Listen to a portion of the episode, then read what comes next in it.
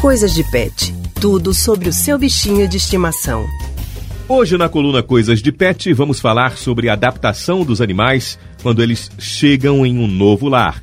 Aqui conosco a nossa colunista Priscila Miranda. Boa tarde, Priscila. Oi, Raudney. Oi, Alexandra. Boa tarde. Boa tarde, Priscila. É, querida, quem vai começar a criar um bichinho de estimação precisa ficar atento aos sinais de adaptação do animal.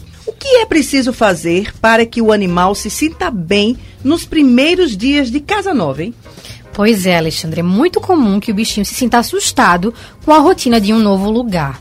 Eu conversei com Joaquim Cavalcante, que é diretor de adestramento do Kennel Clube de Pernambuco, e lhe deu algumas dicas para que esse momento da chegada é, do animal seja bem tranquila. Vamos ouvir.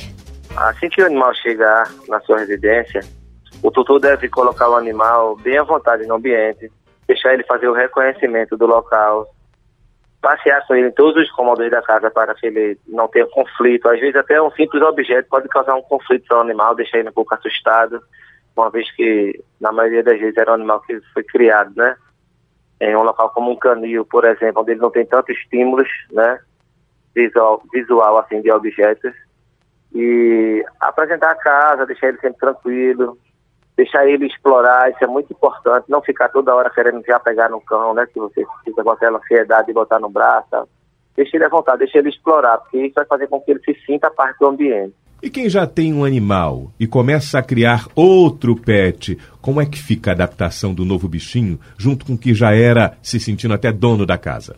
Sim, é preciso muito cuidado na hora dessa aproximação dos dois. O adestrador também comentou o que se deve fazer aí nessa aproximação. Vamos ouvir você deve colocar o, o animal não logo de cara próximo a outro, a não ser que for outro cão, você bota uma coleirinha no outro cão e faça essa aproximação de forma mais tranquila, mas não tão direta, porque o animal que está na sua casa pode ficar enciumado e pode até causar um problema para esse que está chegando, como atacá-lo, né? É mais seguro você fazer isso de forma gradativa, né? Mostrando que é um novo membro e socializar os dois, né? São dicas importantes que vão colocar o animal em segurança e também com conforto em casa.